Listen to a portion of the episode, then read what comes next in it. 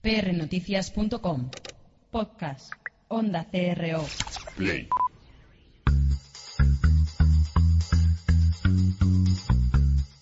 prnoticias.com y Onda CRO presentan Pasión y Talento.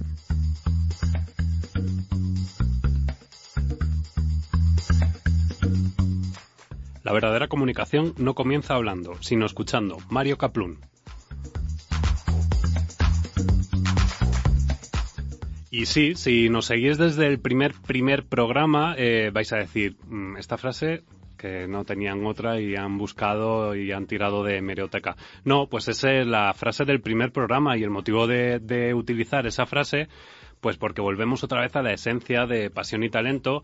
Eh, hemos cumplido un año, vamos a seguir, esto va a ser como, como una boda griega, vamos a celebrar durante X semanas, no sé cuánto, pero, y no sé si Grecia es un referente ahora, pero bueno, eh, vamos a seguir celebrando durante, durante mucho tiempo esto. Y bueno, pues, eh, Cumplir años al final, ¿qué significa? Pues eh, significa un poco de madurez, significa pues eh, trabajar más, eh, significa ser uno de los programas más escuchados en antena. Entonces, bueno, pues eh, eso merece también que nos acerquemos todavía un poquito más a vosotros. Y el motivo por el que queremos también comentaros algo es que pues nos acercamos a vosotros a través de las redes sociales, ya nos tenéis en Facebook y en Twitter, pero bueno, pues eh, os anunciamos que en breve lanzamos el canal o el grupo en LinkedIn para que compartáis noticias que os gustan, compartáis y que incluso os ofrezcáis si queréis, porque sabemos que muchos mm, tenéis ahí un poco de miedo a la hora de, de participar, que queráis participar en el programa, pues podéis venir por aquí y bueno, pues valoraremos, eh, pasaremos a, a la sección de los super tacañones a ver si, si pasáis o no el filtro y podéis participar en el programa. Y bueno, pues también lanzaremos el canal en Instagram, que bueno, pues veréis cómo somos de guapos todos, esbeltos y, y súper preparados para, para ahora para el verano. Y bueno, pues también hay que darle las gracias a Miguel Ángel, que está al otro lado de los controles, y vamos a darle un poquito de movimiento al programa.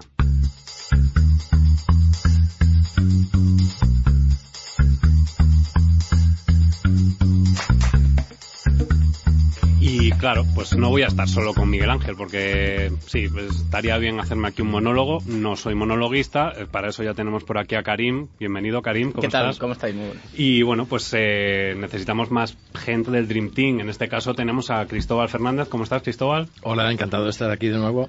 Pues nada, chicos, enhorabuena que vosotros también cumplís un añito. Eh, cada uno además participasteis en la anterior etapa cuando estábamos en Onda CRO, ahora estamos en Onda CRO, pero también en PR. Enhorabuena también a Muchas vosotros. gracias. Te, te- te voy, te voy a a interrumpir. Te voy a interrumpir un segundo. Quiero interrumpir. eh, como es el programa 100, hemos traído chuches. Entonces, el problema... Sí, siempre traemos chuches. No, pero hoy hay tres bolsas. eh, Siempre hay, hay- siempre hay una bolsa. El problema de las chuches es que cuando te descuidas solo quedan las, las dentaduras, las nubes y los pies, las mierdas de chuches. O sea, las chuches buenas siempre se las comen al principio. Claro. Estoy indignado con eso. Entonces, de hecho, me cogí una de la las buenas para luego. Bien, fenomenal. Bueno, pues no te la comas cuando estés hablando con los invitados porque hoy tenemos un programa importante. O sea, hoy tenemos y empresas importantes también. Sabéis que nuestra intención es la de, bueno, pues eh, dar luz a, esas empresas que, que lo hacen bien.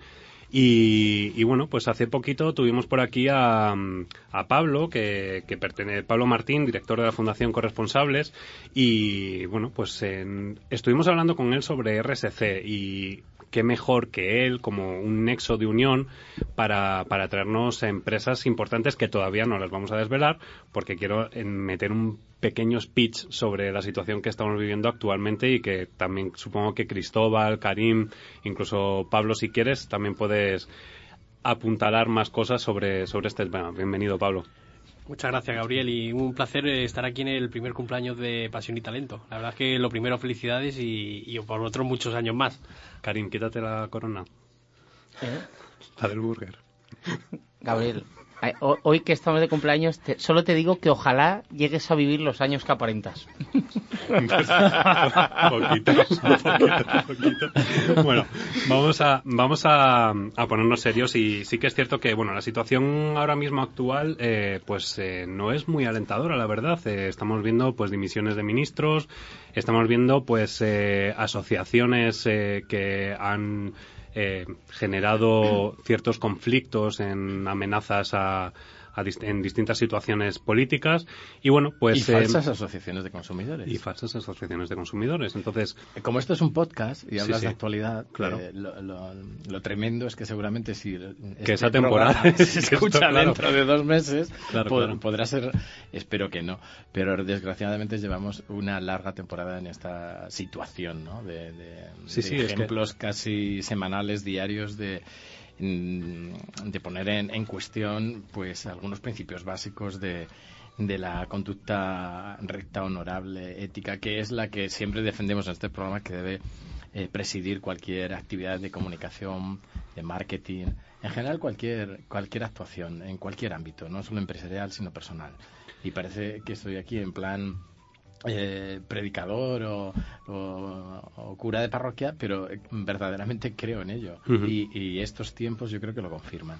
Así que, desgraciadamente, eh, la temporalidad de la escucha del programa pues eh, puede hacer que alguien nos esté escuchando dentro de un mes y haya otro nuevo escándalo. Hoy hablamos de falsas asociaciones de consumidores que además los que hemos trabajado eh, en este ámbito desde hace bastantes años sabíamos lo que estaba detrás de Osban, era algo conocido, eh, que pues eh, cobraban a los bancos eh, para, para, para que no se hablara mal de ellos. O sea, el caso de Ausbank, a mí, eh, de los que tenemos estos días encima de la mesa, es uno de los que más me llama la atención porque era algo conocido. De hecho, las asociaciones con las que yo he trabajado en el pasado, pues con la UCE, con CECU, que llevan muchísimos años trabajando en el asociacionismo y en defensa de los derechos de los consumidores, venían denunciando y señalando pues que esto no era una asociación de consumidores, que era un chinguito, que era un negocio y que además eh, tenían prácticas eh, bastante fuera de, de- de- de lo correcto, de lo ético. De hecho, estuvieron en el Consejo de Consumidores, en el Ministerio de Sanidad y Consumo, y se les echó, pero llegaron a estar como miembros del Consejo General de Consumidores.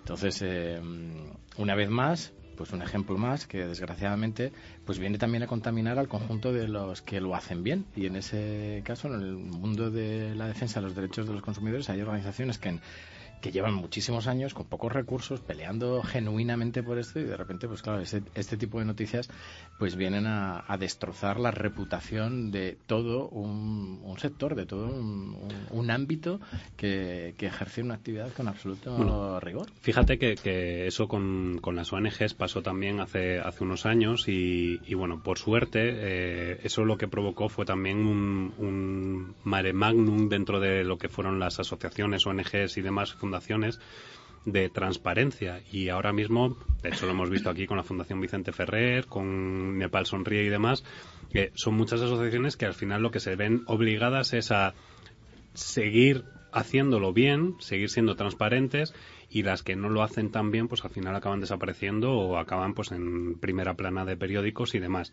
Yo, si os parece, ya no sé si queréis añadir algo, Cristóbal. Yo solo de esto. brevemente que es una mala praxis periodística de, de los pies a la cabeza, claro. Eh, pedir dinero para, para no informar eh, negativamente de cualquier compañía, pues es todo menos periodismo. Mm. Entonces yo creo que eso, pues esas malas prácticas, pues hay que desenmascararlas. Y era conocido, y es raro que haya salido ahora, no sé, eh, decía que había sido una filtración periodística de hace de esta semana, pero todo se ha acelerado, y yo creo que eso es, eh, vamos, Ujú. hay que acabar con ello. Bueno, eso y que los políticos también dejen de mentir. Pero bueno, eso, eh, no sé, yo os planteo, para ya dar paso a, a los invitados, eh, no sé si sabíais que, que tenemos una estrategia española de responsabilidad social. No sé si eso, tú creo que sí, ¿no, Pablo? Yo sí que lo sé, Sí, sí. eh, sí.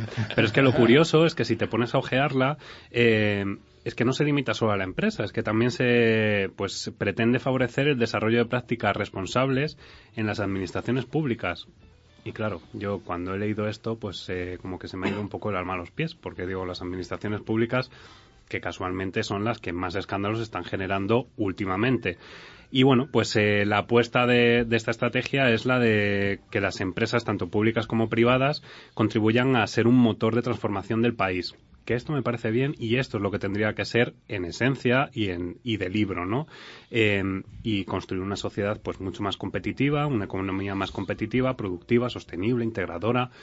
Todo eso que no se tiene que quedar solo en papeles o en buenas palabras, sino en acciones. Como diría Guillem, que me da pena que no esté, es hacer y después decir, ¿no? Entonces, eh, hoy tenemos la suerte de contar con dos empresas que hacen, dicen y hacen y dicen bien. Eh, en este caso tenemos a Rocío Miranda de Larra, eh, de Orange España. ¿Cómo estás? Muy bien, enhorabuena por ese primer año. De Muchas programa. gracias, Rocío.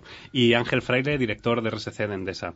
Eh, Hola. bueno, eh, bueno, eh, tú perteneces también, perdona, Rocío, que no te he dicho sí, el sí. cargo, eh, estás en la Fundación Orange y También. en RSC, ¿verdad? Eso es. Bien, Em, yo tengo que deciros dos cosas. A mí Endesa hay gente que lo ha criticado, el cambio de logo. A mí me gusta, tengo que decirlo, y me gusta mucho cómo se ha convertido en, en pues no, en, en esa nueva empresa con, con la fusión con Enel, ¿no? Que también fue una parte estratégica. Luego nos lo comentarás eh, un poquito. Y mm, también tengo que reconocer que Orange, cada vez que puedo, lo pongo como un ejemplo de coherencia en cuanto a naming, branding, etc, etc, etc, que es como, yo hablo desde lo mío, que es comunicación, y tengo que reconocer que, pues, que para mí es un orgullo teneros a los dos aquí, junto con el resto de colaboradores, evidentemente.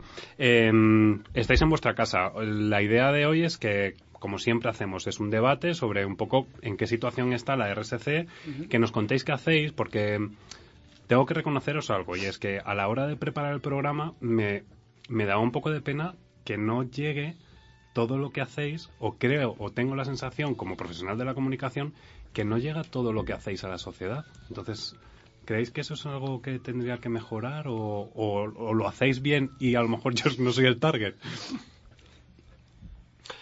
No sé, yo creo que esa es la eterna discusión que incluso internamente muchas veces tenemos en, Mm. en las casas, ¿no? Eh, eh, yo, por ejemplo, llevo mucho tiempo trabajando en estos temas donde va incorporándose gente nueva y la crítica clásica es eh, que mal comunicamos, hacemos mucho más de lo que comunicamos. Nosotros, de hecho, cuando hacemos nuestra planificación, la gran planificación esta de sostenibilidad, una de las debilidades que sistemáticamente se identifica es que eh, es esa, precisamente, que comunicamos poco y de hecho eso resta credibilidad a lo que hacemos. Y muchas veces eh, lo que realmente llega eh, pero sobre eso podríamos discutir, incluso también desde el punto de vista de los medios, y yo creo que Pablo aquí eh, tiene un punto también interesante para aportar, ¿no?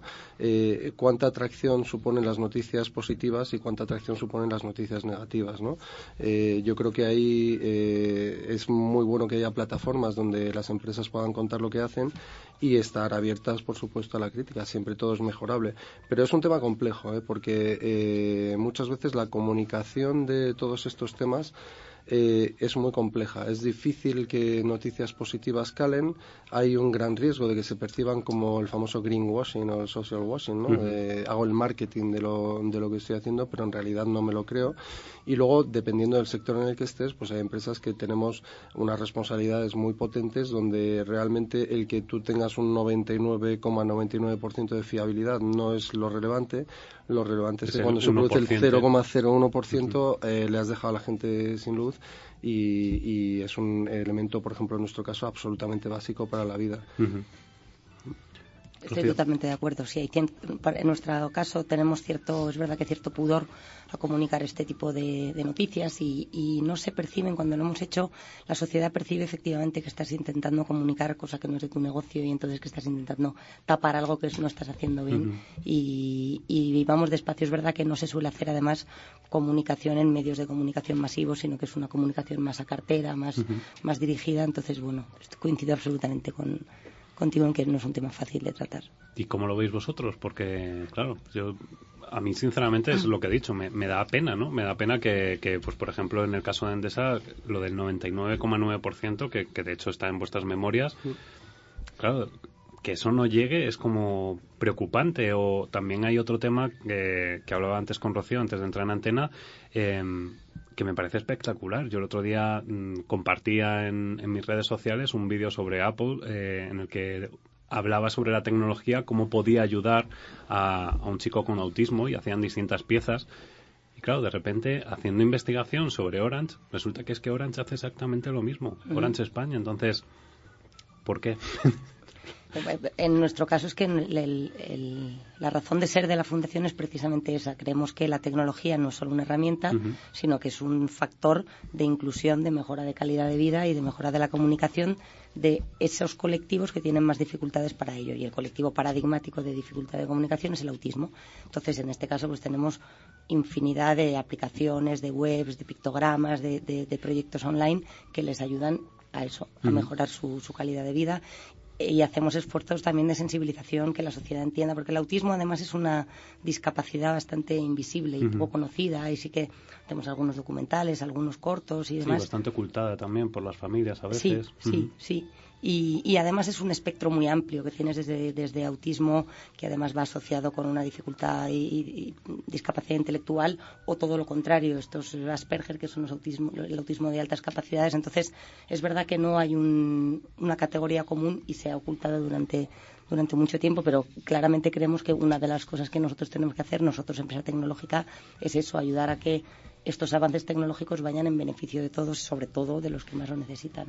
Y fijaros, porque es que estamos hablando de autismo, pero en el caso de ahora que estamos con este movimiento de políticos y, demás, en el que se está apostando pues por el acceso a determinados servicios, eh, Endesa eh, es una empresa que apuesta por que los sectores desfavorecidos tengan acceso a, a la electricidad, que es como comentaba antes Ángel, eh, algo básico ¿no? para, para el desarrollo diario de, de la vida en, en la ciudad, pero en el pueblo y donde sea. ¿no?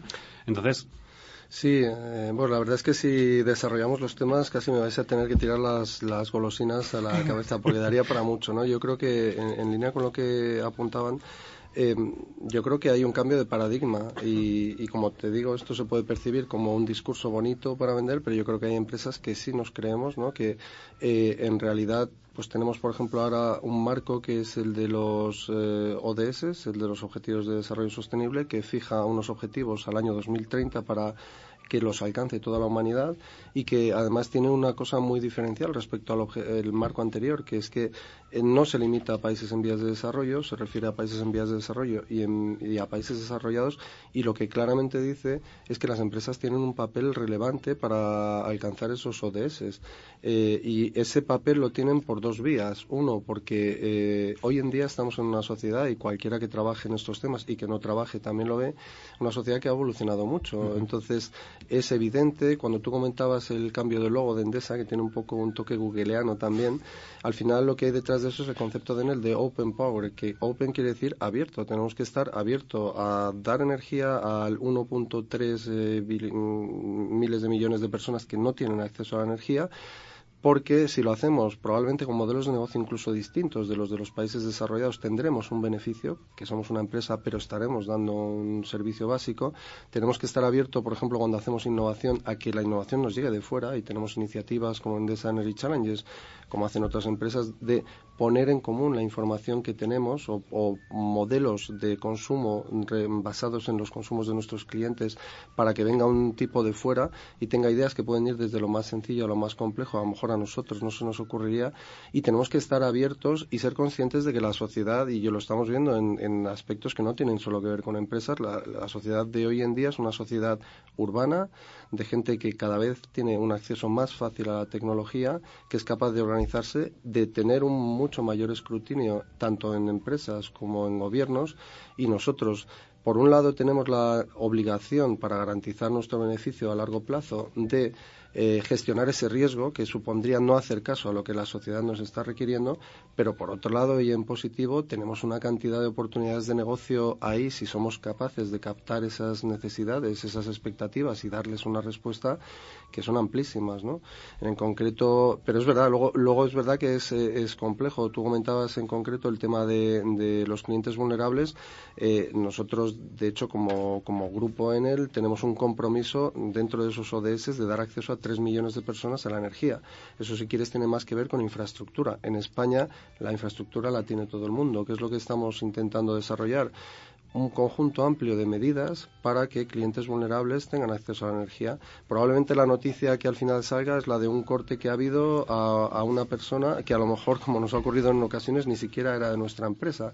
Y no digo que no, no se produzcan casos, ¿no? Pero si vemos las estadísticas, realmente el número de cortes sobre el total de clientes es mínimo. La re- restauración, una vez que se ha hecho el corte, es muy rápido. Y lo que sí estamos haciendo es llegar a acuerdos con más de 100 ayuntamientos. Por ejemplo, hemos eh, llegado a acuerdos. Yo soy muy malo para las cifras, pero eh, estamos hablando, por ejemplo, de que prácticamente el 100% de los territorios en los que tenemos distribución está cubierto con acuerdos con los ayuntamientos para evitar esos cortes y además desarrollar otras acciones. Voluntariado energético. Nuestros empleados están yendo a casas de clientes vulnerables para hacer una auditoría, digamos, de qué medidas habría que hacer y para asesorarles porque lo que nos encontramos, por ejemplo, es que muchos clientes vulnerables resulta que no están en el bono social, porque no está quizás demasiado bien construido, eh, o que los servicios sociales no tienen suficiente formación como para asesorar al cliente que debería tener ese bono social para que tenga acceso, ¿no? Entonces estamos desarrollando acciones en, en diversos eh, canales o de diferentes maneras para intentar atacar ese que en concreto en España, cuando hablamos de acceso a la energía a nivel mundial, pues eh, sí, es darle acceso a la infraestructura. En España es que la gente pueda pagar la energía. Ay, Ah, perdón. No, no, pregunta tú, por favor. No, no, bueno, más que preguntar, quería reflexionar, porque además lo hemos hecho alguna vez en el programa, que seguramente se, se ha abusado muchísimo de, del marketing social, de la imagen, de las campañas de imagen, de la caridad incluso, y precisamente eh, lo que se trata es de, de- de ser competitivo en, en un escenario global como en el que estamos, y lo que se pide es que las organizaciones, las compañías, las empresas en este caso, pues sean responsables en todo lo que hacen. Cuando antes preguntabas, Gabriel, y reflexionabas sobre por qué no se sabe, yo creo que es que también ha habido muy, eh, muy malas prácticas. ¿eh? Se ha abusado mucho del, del marketing de- del cartón piedra. ¿no? Lo hemos comentado muchas veces. ¿no? Pues ahora viene la empresa y, y hace una donación de no sé cuántos euros para Sí, no sé qué cosa. ¿no? antes Pues Ángel de, un poco de, greenwashing, ¿no? Que es, que es el como, cli- bueno, eh, muy- exactamente. Mm. Y, y claro, eh, eso yo creo que genera también una prevención por parte de, de la opinión pública en general, de los eh, consumidores en particular, que pues bueno, pues a- a- desconfían de, de las organizaciones. Y yo creo que, lógicamente, lo, a mí me parece más, más comprable el, el mensaje de, de la competitividad. Pues es que Sí, pero, pero fíjate- estar alineado con, la que, con el camino que la sociedad, que los, los individuos de, demandamos, ¿no? Deja, hablar, que pareces mi suegra, coño, que tiene que parece que va a terminar de hablar, no termina nunca.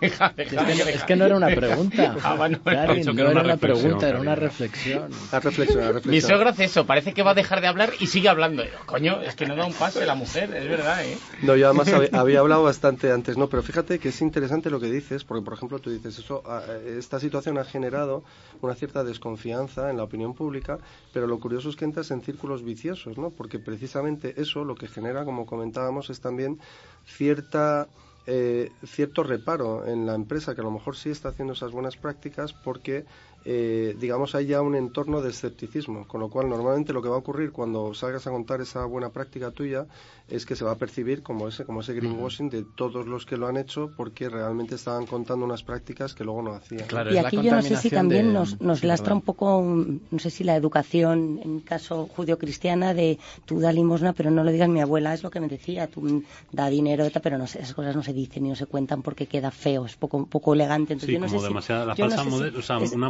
modestia que al final Exacto, oye, si, si alguien Claro. ayuda a los demás y, y lo dice, es mucho menos elegante que el que, oye, te está, está ayudando causas y tal. Entonces, creo que es un tema del que, que, que no mola eh, comunicar como otras cosas. Es verdad que, que estamos mucho más acostumbrados a que las empresas comuniquemos lo que debemos, lo que hacemos bien, la competitividad, los resultados, pero todas estas cosas es, es como que intentas sacar partido de algo que haces porque quieres. Entonces, yo no sé si también eso nos, nos lastra un poco a la hora de comunicar. Bueno, porque quieres, porque quieres. A mí me gusta más que lo hagáis porque es estrategia de la compañía. Entonces, Bueno, eso- pero eso- podríamos no hacerlo. Entonces no estaríais eh, siendo competitivos de cara a vuestra supervivencia futura. Sí, efectivamente. Yo, vamos a ver, yo ahí eh, os digo nuestro nuestro punto es claro. Eh, vamos a ver, cuando nosotros hablamos, por ejemplo, de eh, de, que obviamente podemos discutir de los timings. Seguramente si hablamos con algunos agentes sociales querrían unos timings más rápidos, pero lo que nosotros tenemos claro es que vamos a una sociedad descarbonizada, ¿no? donde probablemente en nuestro caso el modelo energético va a ser un modelo donde no haya una generación no haya una generación centralizada, la generación esté muy distribuida y haya un poco de generación centralizada para dar backup, para que cuando tú que tienes tu panel solar en tu casa y te has generado la energía eh, de repente un día no la tienes porque no hay sol, alguien te puede dar esa energía, ¿no?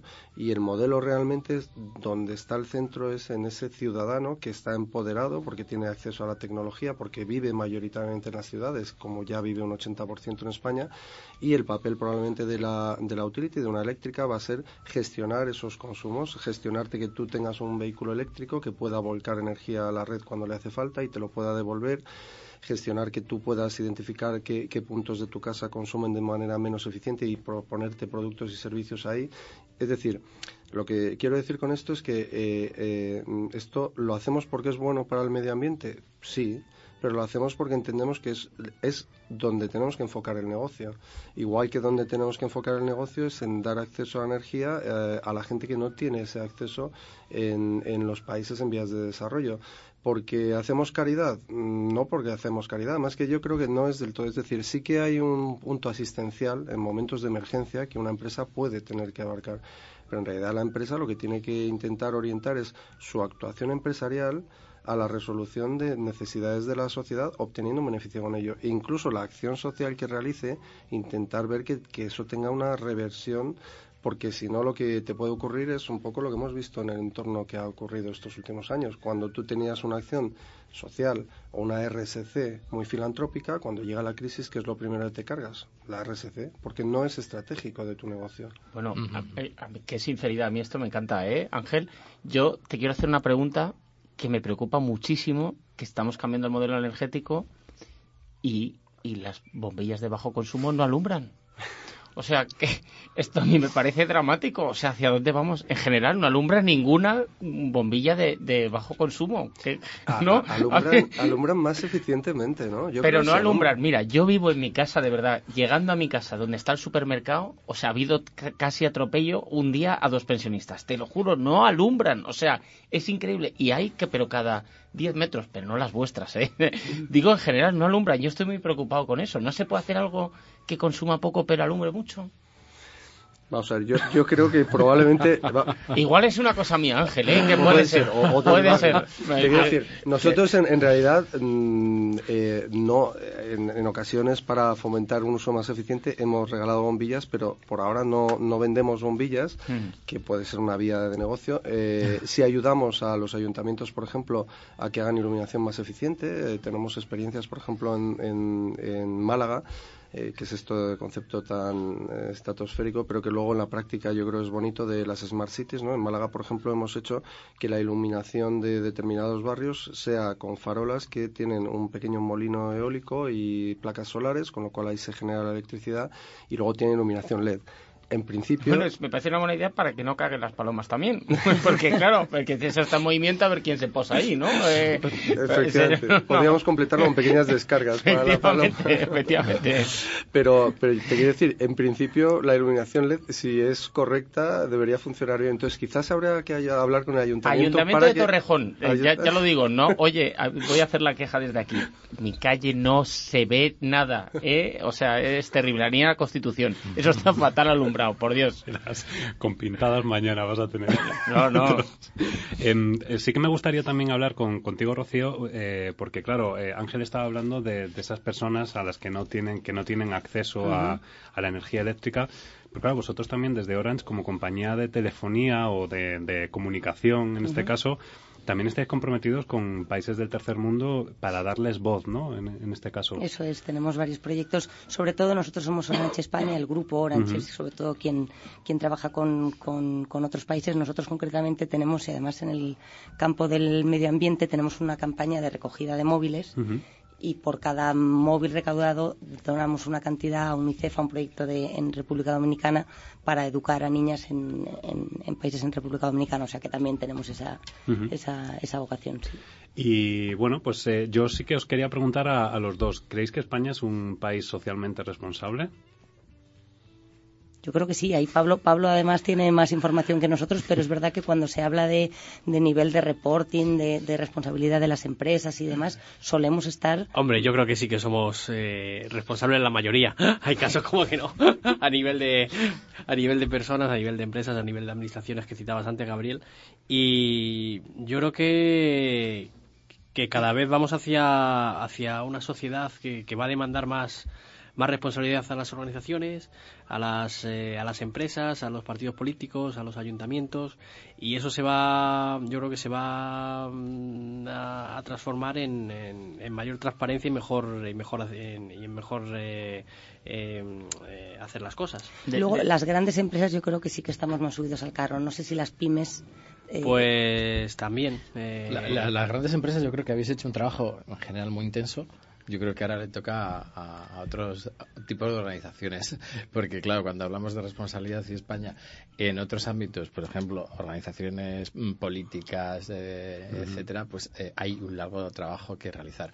Así que en este caso concreto, pues seguramente eh, den sopas con ondas aquí nuestros nuestros compañeros del mundo de las grandes empresas con respecto a otros ámbitos, o sea, clarísimamente. Lo que pasa es que, como decíamos al inicio del programa, cuando alguien hace algo mal, pues contamina a, toda, toda la categoría, a todo el sector, ¿no? Y hay empresas que no se lo han tomado en serio nunca y que han hecho pues algunas malas prácticas que han salpicado eh, desgraciadamente eh, y han contaminado el buen trabajo que hacen la mayoría de las compañías eh, en este ámbito, que yo creo que es el, el, trabajo, pues hoy tenemos aquí ahora en SEA Endesa, mm, que es un ejemplo de, de, compañías que han hecho un trabajo muy intenso y muy serio. Pero claro, luego te encuentras esos casos, esas, esos casos tan feos que, que contaminan a todo, ¿no? Yo creo, yo creo que cada vez... ¿eh? Estás volviendo a hacer. Qué pegón, ¿eh? Y yo creo que cada vez lo, se está, lo están integrando más en la gestión real, en la responsabilidad mm. social, en, todos los ámbitos, en el ámbito económico, social, medioambiental. Y a mí me gusta mucho, como decía proveedores. que sea de verdad estratégico, estratégico, que no sea simplemente pues eso. Sí, buenas eh, palabras. esas medidas de... Hombre, es que es una forma de hacer al final, no, no es que haces, sino cómo, cómo lo haces. De todas maneras, fíjate, yo, yo hay un punto ahí por ponerlo en positivo y a futuro. Yo, una cosa que nosotros hemos insistido mucho cuando hemos estado aportando comentarios y trabajo al, al, a ese plan que comentabas, ¿no? de, de RC nacional incluso al fallido plan de empresas y derechos humanos, que trabajamos también intensamente en, todo el proceso de elaboración. Y, yo creo, voy a abusar de utilizar este espacio porque parece que a lo mejor no tiene que ver o no tiene un impacto muy directo. Nosotros igual tenemos una visión muy de largo plazo o muy utópica, pero yo creo que hay un tema esencial y yo siempre que puedo introduzco la cuña publicitaria, es la educación. Yo creo que es básico, y nosotros lo dijimos en el Plan Nacional de RSE, que la sostenibilidad se integre en todas las etapas de la educación, desde las etapas más eh, primarias. Porque claro, cuando tú preguntas, por ejemplo, ¿es España un país responsable? Claro, depende de qué preguntes. España, que es eh, sus habitantes, sus gobernantes, sus empresas, sus grandes empresas, y ahí hay muy diferentes niveles. Y nosotros que además eh, tenemos experiencia de participar en proyectos internacionales, eh, eh, esto igual puede sonar que es tirar piedras contra el tejado de uno, pero yo creo que los consumidores españoles, por ejemplo, tienen un camino importante para ser mucho más exigentes. Tenemos otras sociedades donde si descubren que una empresa ha tenido un problema de gestión de derechos humanos en su cadena de suministro, que puedes decir, bueno, ¿y cómo lo puede controlar? Bueno, pues toman medidas muy radicales que se informan a la hora. También es verdad que a lo mejor tienen más información de la que hay aquí, pero al final es un, es un elemento en donde yo, por lo menos, la perspectiva que tenemos es que el, el mundo de la RSC o de la integración de la sostenibilidad en la estrategia de las empresas, hay empresas que lo creemos como oportunidad de negocio, hay una clara presión de los inversores institucionales extranjeros, no los españoles, en que eso sea integrado Y a nivel nacional, eh, yo tengo más dudas, ¿no? Eh, eh, siempre sale la famosa encuesta. Nosotros hemos hecho muchas encuestas para ver un poco qué temas son relevantes para los consumidores, ¿no? Y últimamente sale una encuesta de forética que, que se habla mucho, ¿no? Y se dice, bueno, eh, de hecho la tenía aquí porque para algunas historias que hacemos de formación, a mí me llama la atención, ¿no? Cuando al, a la persona, al, al ciudadano español, tú le preguntas cuándo compraría el producto más responsable, resulta que ha habido una evolución un poco decreciente, pero en los últimos cuatro años el 60% dice que él compraría un producto más responsable, incluso, eh, o sea, siempre, aunque fuera más caro, ¿no? Esto es lo que dice que haría él. Pero cuando luego, lo que dice en la encuesta. Eso es lo que dice luego en la, la realidad es... No, pero fíjate que cuando luego le preguntas qué piensa que haría un tercero, resulta que la tendencia ha ido bajando y del hablamos de un 60% que dice que él lo haría respecto a lo que yo pienso que tú harías eh, hace cuatro años eh, yo pensaba que el 22% sí que lo compraría aunque fuera más caro y resulta ahora pienso que el 10% lo haría. Eso yo, yo creo que esa encuesta es de infidelidad. No yo quería decir una cosa antes que tú lo estás diciendo muy educadamente que en España siempre están, no es que los políticos no son responsables, las empresas no son responsables, las ONG no son responsables y el individuo es muy poco responsable y muy poco consecuente con su forma de, de hacer muchas veces. O sea, siempre estamos poniendo la responsabilidad en el otro, ¿no? Y no, no, coño, para que nos entendamos el español, el ombligo se lo mira poco. Y el cambio tiene que empezar por uno mismo. Vamos, creo yo. Es muy fácil decir, no, es que las empresas no... No, es que nuestros políticos, joder, pues tendremos esto por algo, lo tenemos, ¿no? Hombre, al final es un poco lo que, lo que generamos y lo que buscamos. Es decir, se está viendo en las encuestas también políticas que, que al final el cambio tampoco va a ser tal cambio si se volvemos otra vez a elecciones. Es decir, estamos metidos en un círculo vicioso en el que nos hemos acomodado. O sea, yo sinceramente eh, no sé cuántos, porque claro, como es un podcast, esto es atemporal, como decía Cristóbal, eh, llevamos bastante tiempo sin gobierno estable, ¿no? ¿Ha pasado algo? Yo cuatro años.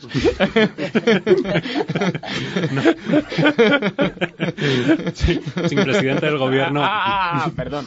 Vale, vale. Eh, pero ¿ha pasado algo? Da igual cuando los- Claro, las, las empresas siguen funcionando, las, eh, eh, la sociedad sigue funcionando, seguimos a nivel local, a lo mejor más eh, no se toman decisiones eh, a nivel nacional, eh, pero sigue todo funcionando. Entonces, claro, esa, esa situación al final es Sí, pero- los políticos, y yo he estado metido en política.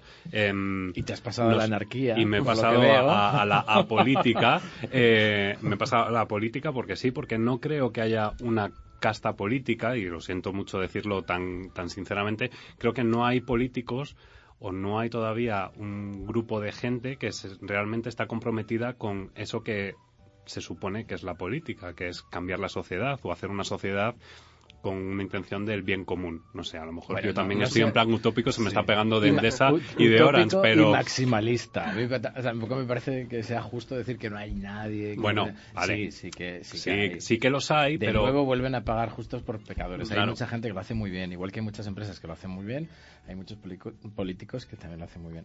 Pero desgraciadamente, Pero poquitos, son muy poquitos. deberían tener un poquito más de... Y cuando- Pero, por y- ejemplo, mira, en el mundo de, de- de RSC, pues Jauregui, vamos, me parece que es un, un referente, que es un, un político que ha apostado, que lo tiene muy claro y que, mm, vamos, mm, antes que decíamos que la administración pública, tal, los poderes públicos, los políticos y la RSC, pues Jauregui me parece que es una referencia y él, por ejemplo, algo que, me- que os quería también preguntar a, a Rocío Ángel, él defendía, por ejemplo, los beneficios fiscales para las empresas que lo hagan bien desde el punto de vista de la sostenibilidad. ¿Qué pensáis al respecto? Bueno, ¿qué vais a decir? Que os parece No, no, que sea, que os- igual, No, que las pare- fundaciones tienen unos beneficios fiscales por el hecho de serlo, ¿por qué no? Eh, las empresas también. Yo, yo estoy de acuerdo con él. Yo estoy de acuerdo con él. Yo creo que es que todo el mundo estaría de acuerdo con esto. Lo que Sí. es porque luego no se lleva. y a que se premien ¿no? a, la- a las empresas que lo hacen que lo hacen bien o sea, Claro, que, un hagan tema, ese, ¿no? que, que hagan ese- un esa tema de apuesta medición. Quizás que es complicado medir. Claro, Claro, es que eso, medir eso qué es otro gran debate. bien, ¿Quién no, mide, entonces, quién, es mide quién es responsable? Claro, quién, es, claro, además, esa es la quién aporta la objetividad y la, y la crítica? Tú, Ángel, decías antes el escrutinio este público de ONGs que hace unos años pues ponían un poco eh, en análisis eh, con criterios más o menos objetivos cómo se estaban haciendo las cosas. Es verdad que últimamente pues falta eh, definir claramente quién hace de, de árbitro No Pero sé si a lo mejor es, Hombre, fíjate, no, es corresponsable. no, no, que va, ni mucho menos. Pero Ni mucho menos, sería pero yo- bueno que alguien aportara objetividad para decir, bueno, pues esta es, esta sí, esta no. Y, y- Pues fíjate, si hubiera aquí un, un fondo de, de inversión socialmente responsable, como pasa en Noruega, que se premia a las empresas que lo hacen bien, pues eso sería un, un síntoma de decir, oye, pues eh, yo voy a invertir en esta empresa porque está reduciendo su, impe- su, mm, eh, sus emisiones de CO- de CO2, porque ha hecho tal apuesta por la ética, porque está desinvirtiendo en, eh, tiene un plan de derechos humanos eh, cuidando la cadena de proveedores. Y yo creo que eso beneficiaría a las, a las empresas. En Pero general. fíjate, es que tienes, eh, tienes modos porque dices, bueno, eso puede ser, son- puede ser cuestionado, el criterio que estás utilizando, la independencia, la posibilidad, bueno, mm, en fin, te puede generar algún problema, aunque me parece una idea sobre la que no había reflexionado, me la apunto, me la llevo, pero tienes eh, cosas que en teoría deberían estar ya en marcha y que son claros estímulos también. Esa famosa estrategia española de RSE, una de las cosas que establecía y también en relación con la ley de economía social, era que eh, la administración pública, ¿quién compra? Eh, compramos los eh, consumidores individuales, compran las empresas, pero hay un gran comprador que es la administración. Y en sus eh, licitaciones públicas, en sus contratos públicos, podría integrar de una manera mucho más clara y mucho más decisiva criterios de sostenibilidad, criterios de evaluación de ese potencial proveedor que estén premiando al proveedor que, que actúa responsablemente. Y eso está ya, quiero decir, eso no hay que hacer nada nuevo, eso es simplemente darle contenido a una cosa que ya está ahí Y ya, existente. ya puestos a pedir, Ángel, vamos a pedir también que paguen a- a- en un plazo de 30 días, no 90, ¿eh? Yo es que soy autónomo, Ya te lo ya te digo. sale la amenaza, no, hombre, sí, que ¿no? ya, Que coño, ya ya que estamos estamos viendo. pidiendo, es que, en fin. Hay una cosa que has dicho antes del desgobierno, para mí el problema es la confianza. Eh, hay una falta de confianza eh, que es eh, el problema no es yo creo que no tengamos gobierno es que no tenemos confianza en nuestros gobernantes. Entonces el país mm, las empresas es muy difícil que avancen Pero fíjate, estaba, estaba hablando Pablo de- del caso de Noruega, ¿no? Eh, de, ese, de ese fondo que comentabas, y, y en programas anteriores hemos hablado sobre el marketing sostenible, marketing responsable, que por cierto en Orange lo tenéis también recogido en vuestro, en Endesa también, o sea, lo tenéis ambos, eh, sobre, sobre ese marketing sostenible con, con, eh, con una, con una visión hacia el usuario, ¿no? Hacia el, el cliente en este caso. Em, y claro, es que en España no somos, no censuramos como censuran en países noruegos. Es decir, en Noruega, eh, lo comentaba en, en uno de los programas, el primer ministro ha tenido que dimitir porque la gente salió a la calle y pidió la dimisión. ¿Cuántas veces hemos salido aquí a pedir la dimisión de un político? por gran hermano han salido aquí Claro. este es el país que, que tenemos claro, Claro. Entonces, eh, bueno, pues no sé, estamos como muy enzarzados y yo creo que... No, pero yo, yo por, por, por- por dar ese punto positivo que es con el que empezaba, yo creo que lo que sí es cierto, o sea, a mí lo que sí me gustaría es que eh, hubiera un impulso mucho mayor a la integración en la educación, en todo el ciclo de educación de las personas, porque al final, cuando a ti te llega una persona que acaba su ciclo de educación básica o que ha acabado su máster, si tú no le has eh, eh, integrado esa visión de que cuando está pensando en cómo comportarse, integre aspectos éticos, sociales y ambientales, es muy difícil que alguien con 20, con 25 años le vayas a cambiar ya su esquema mental. Yo creo que es esencial que se potencie ese Desde abajo. Y yo solo añadir una cosa, que el papel de los, de los directores de RSE, de los DIRSE, está ahí en esa transformación interna de las compañías que cuesta mucho eh, mover todas las estructuras de, de las organizaciones. Y sea por vía legislativa, pues como ha pasado con el Código de Buen Gobierno, con eh, directivas europeas, eh, pues eso ayuda a, a mover toda la, todo el peso de las organizaciones y hacerlas, eh, hacerlas mejores. De todas maneras, estás hablando del DIRSE, del director de comunicación, de eh, del director de responsabilidad social corporativa, pero también el DIRCOM lo tiene complicado, o sea, porque llevamos luchando por tener un puesto en, en escalas eh, directivas durante mucho tiempo, porque hemos estado durante un montón de años como responsables de prensa, como gabinete de prensa, y ahora, casualmente y por suerte, ya estamos teniendo el peso, tanto unos como otros, que, en ese sentido yo creo que, es importante reivindicar el poder o la capacidad que tenemos de comunicar pues en el caso que, que estábamos comentando antes, a lo mejor un director de comunicación un poco más transgresor eh, apostaría por una comunicación mucho más fluida en cuanto a lo que van haciendo las empresas y, y decir, si es que no me tengo ni que avergonzar, ni tiene que ir como encubierto, como un greenwashing ni nada de nada, sino pues bueno, lo estoy haciendo, lo estamos haciendo bien como empresa, ¿por qué no comunicarlo, no? Pues esa transgresión debería ser, vamos, eh, eh, Ya. el pan nuestro de cada día. Eso ¿Qué es. transgresión y qué transgresión? No, digo, transgresión para, para a lo mejor los que son más conservadores en el sentido sí, de, ver la, la estructura. Eh, y bueno, como estamos hablando de responsabilidad, hay una parte muy, muy, muy importante de responsabilidad eh, que pasa por nuestra vida personal. Y, y cuando estamos en la empresa, hay veces que nos vamos de cena de empresa y yo no sé si somos realmente responsables o no.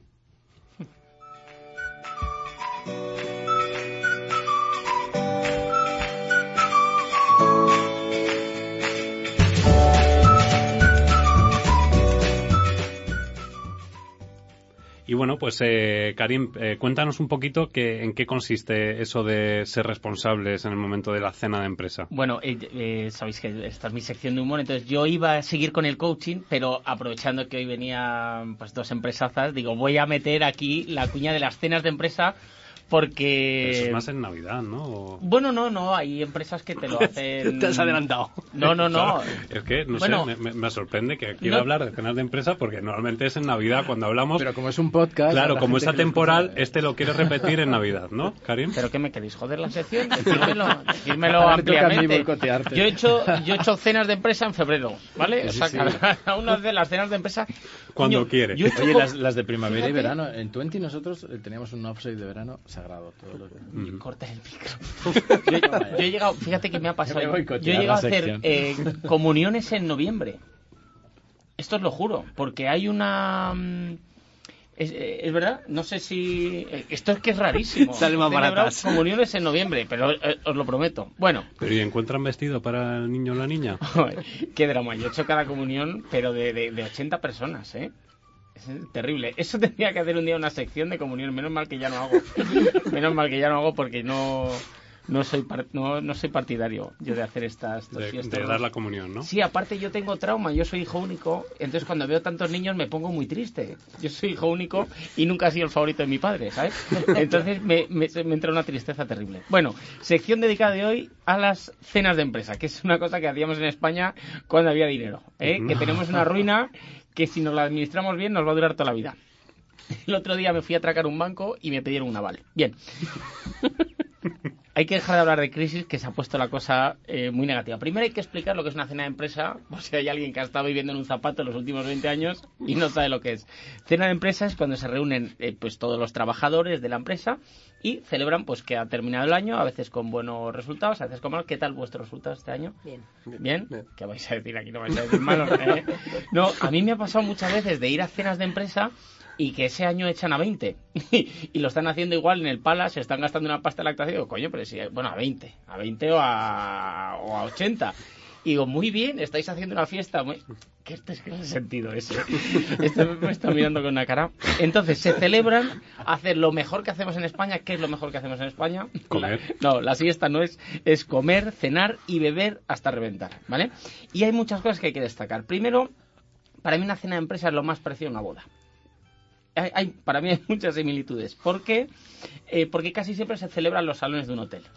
¿Vale? De todas las cenas de empresa, la mayoría se celebran en salones de hotel. Yo eh, he hecho en todo tipo de hoteles. He estado desde el Palace hasta 100 montaditos. O sea, yo he visto cenas de empresa muy cutres. Últimamente hay muchas cenas de empresa que obligan a los trabajadores a pagarse su cubierto, que ya me parece miserable. Es mejor estar en paro, es verdad. Esto yo lo he visto, ¿eh? Esto es terrible. Vosotros no, ¿eh? Bien sabe que no. Bueno.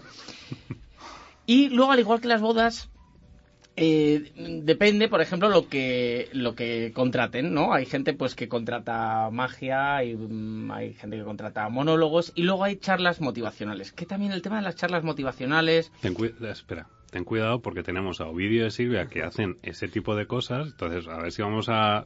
Porque sabes que nos están oyendo. No, no, no, pero es que yo iba a decir, es que no sé ni lo que iba a decir. Ah, vale, vale. Hoy me No, interrumpís estoy- todos, ¿qué claro. pasa? es lo que tiene Oye, cuando vienes despechugado. Me estáis. Que es que tengo un botón roto, ¿eh? Hay una cosa, mira, estaba hablando. em, con Vaquero y, y Clavero, que tiene una sección de, de radio con Nuria Roca. Y entonces ahora Ya la. ¿Por qué hablas de la competencia? bueno, pues, la, la radio ahora se graba. Entonces Sí. nosotros podemos eh, venir vestidos como, como queramos. Bueno, de hecho Gabriel no lo veis, pero están pelotas ahora mismo. Y esto es lo bueno que tiene la radio, que lo escuchas y no lo ves, pero en la radio se graba. Entonces cada tiene, dice, joder, es que tenemos que ir bien vestidos. Eso es un coñazo. Nosotros no tenemos por qué. Bueno, eh, voy, que me, Te pierdes. que, que me pierdo, efectivamente. Mesa presidencial. Normalmente es donde se sienta la suegra, ¿eh? en las bodas. Y lo bueno que en las cenas de empresa no hay suegra. Esto es una cosa buenísima, exceptuando estas empresas que se llaman viuda e, hija- e hijos de. Que me parece. Eso, ¿quién, quién, quién decide esos nombres? ¿Cuál es el tip de esas empresas? ¿Una esquela? O sea, a mí eso me parece de verdad de, lo más triste. ¿eh? Y luego, antes del banquete, los jefes hablan. No leen el Principito, como suele pasar en las bodas, que se ha puesto muy de moda leer el Principito, y hacen un discurso breve, normalmente de unos 50 minutos, hora y media, ¿eh? que con un dinamismo fuera de lo común. Que en este momento los jefes, por norma general, demuestran que son jefes, pero no por su oratoria, ¿vale? Y es el momento de la cena de empresa que hay silencio. Es el único momento de la cena de empresa que se guarda silencio, cuando hablan los jefes, ¿no? ¿Y cómo es posible que si no sabes hablar te tires 50 minutos hablando? O sea, yo no, yo no sé coser, no me tiro tejiendo un, un jersey delante de 300 personas 50 minutos. O sea, es una cosa que no me entra, ¿no? Claro, como es el jefe, nadie le dice que habla mal. Esto pasa, por ejemplo, con el presidente del gobierno, a Rajoy, por ejemplo, que nadie le ha dicho que no habla bien. ¿No? Eh, o sea, yo creo que el traductor de signos del Congreso se expresa mejor que Rajoy. Eh, eh, es una cosa. Si yo fuera el director de campaña, le diría, Mariano, no hables. O sea, tú que hables Soraya y tú mueves los ojos, que es lo que se te da bien, ¿no? Porque Mariano, hablar no, pero mueve los ojos muy bien. Tiene eh, esa, esa habilidad especial. Y si dice algo que te guste mucho, pues aplaudes. Bien. Eh, luego está Pablo Iglesias que habla por demás. O sea, es, Pablo Iglesias sería como la suegra. Pablo Iglesias no se calla, es increíble. O sea, es decir, ¿quién sería, quién sería cada cual en, en- una boda? Pues yo creo que Mariano sería la novia, ¿eh? Mm, Pedro Sánchez sería el novio, ¿no? Eh, Pablo Iglesias sería la suegra y Albert. Albert Rivera sería el cuñado, ¿no? Eso, eso está clarísimo, lo, lo tenemos, lo tenemos a huevo. Luego, eh, una cosa que se parece mucho entre las bodas y las cenas de empresa. Normalmente siempre te sientan un gilipollas en la mesa. Eso es algo que no se puede evitar, no es lo que yo llamo el karma, ¿no? Es algo que, ¡pum!, siempre te ponen al tío que peor te cae ahí. Eh, y luego los modelos de los asistentes. Porque las cenas de empresa pasa un poco como en Nochevieja, que sale gente que nunca sale.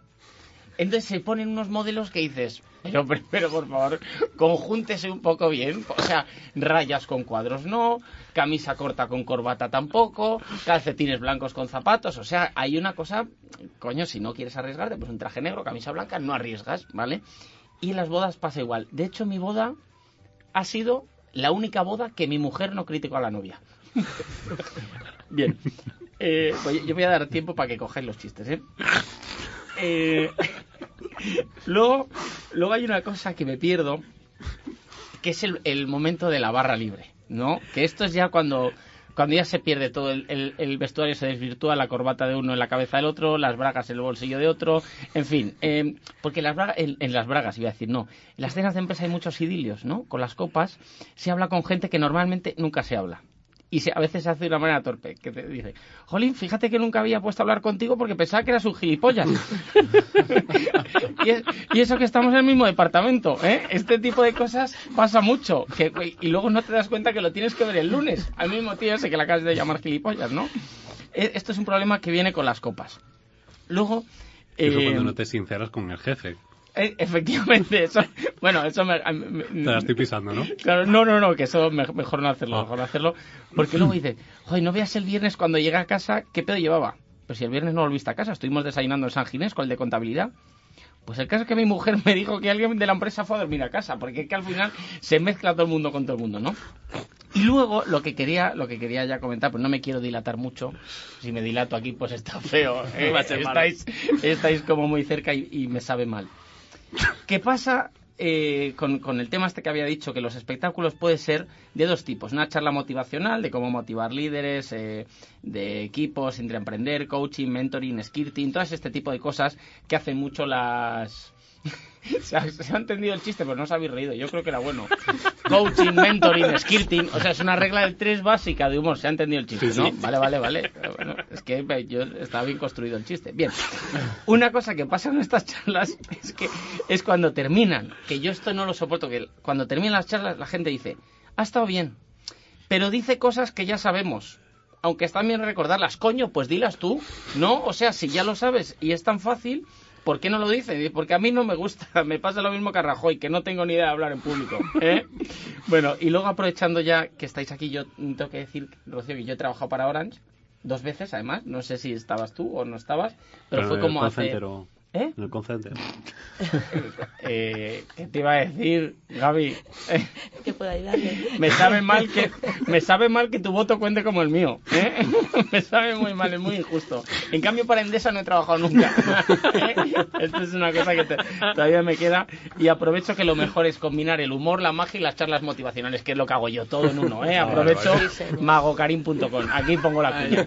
Oye, una cosa, Gaby, quiero hacer un... Gabriel. Es que estábamos hablando justo antes Madre de eso, de los diminutivos. Perdón.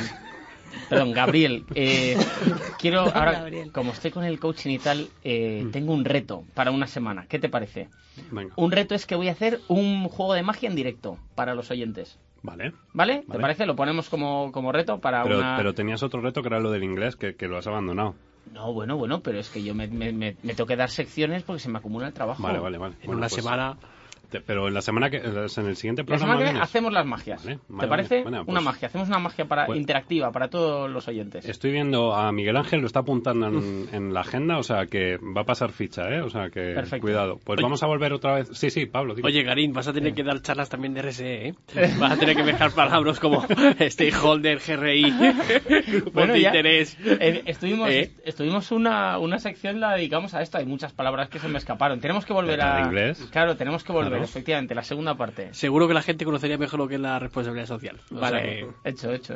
Pues hecho. no, no le digas porque este saca de repente te saca un monólogo así de- de- y se pone a venderlo en las comuniones. O sea que vamos a volver otra vez a, a retomar un poco el momento serio.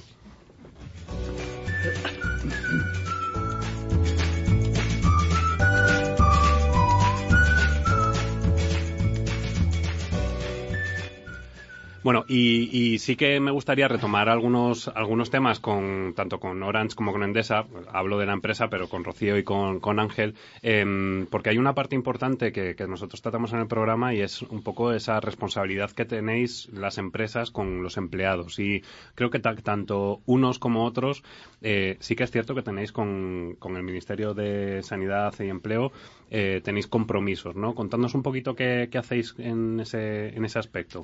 Nosotros con el Ministerio de, sobre todo de Igualdad, con el Instituto de Igualdad sí que tenemos eh, un compromiso de igualdad de género en comité de dirección, sobre todo, y tenemos también en este sentido, aparte de cumplir la ley de integración de personas con, con, con discapacidad, con minusvalía, la LISMI, tenemos en un proyecto para integrar a- en el call center que tenemos en Guadalajara a mujeres víctimas de violencia de género, que es un proyecto que nos ilusiona especialmente y en el que estamos poniendo mucho, mucha fuerza ahora. Sí, porque además ese es un, es un problema que, que, bueno, que es, llamando al 016 no queda registro y, y, bueno, es importante denunciarlo y también por parte de las empresas yo creo eh, apoyar eh, este tipo de iniciativas para que esas mujeres que no lo están pasando bien eh, tengan posibilidad de, empezar a, levantar cabeza. ¿Y vosotros en Endesa?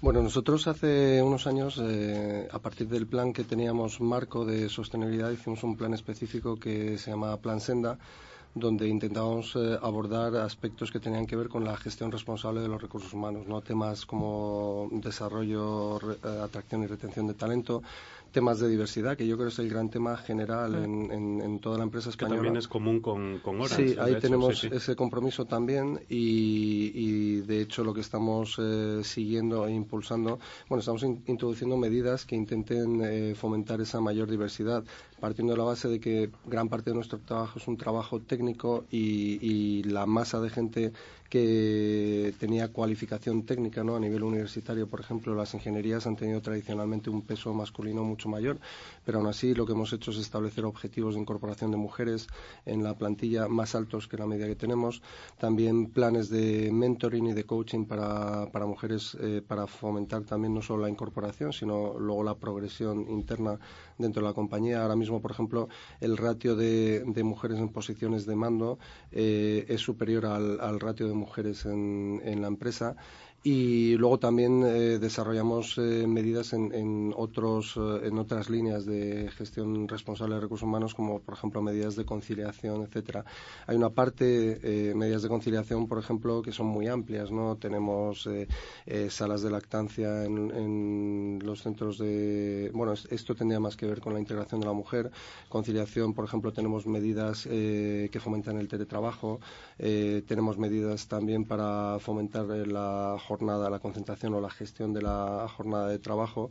Eh, y luego hay un tema que estamos impulsando, aparte de temas de voluntariado, hay un tema que yo creo que sí que eh, quería resaltar porque una idea que estamos también impulsando es la idea de que, como estamos hablando de este nuevo modelo energético, ¿no? de cambiar un poco la manera de consumir de manera más eficiente la energía y de electrificar la sociedad, porque entendemos que es la forma más eficiente de consumir energéticamente, estamos impulsando acciones con empleados también para que, yo creo que son muy positivas. Realmente eso daría para mucho, ¿no? Porque, por ejemplo, hemos lanzado un proyecto de, para impulsar el vehículo eléctrico en los empleados. El año pasado vendimos 158 coches eléctricos, que es como el 10% del total de las ventas de España, y ahora estamos lanzando la segunda fase. Y yo creo que, eh, más que la medida en sí, yo creo que es importante eh, eh, tener en cuenta ese tipo de medidas porque lo que estás haciendo es involucrar al empleado, que aumente su orgullo de pertenencia a la compañía, que se convierta en un embajador de tus valores, ¿no? y que está teniendo un retorno muy positivo. Y, sitio donde enchufarlo tenéis, claro, eso es lo bueno. Bueno, si, si, no, lo ponemos. ¿eh? Claro, claro, porque es muy importante.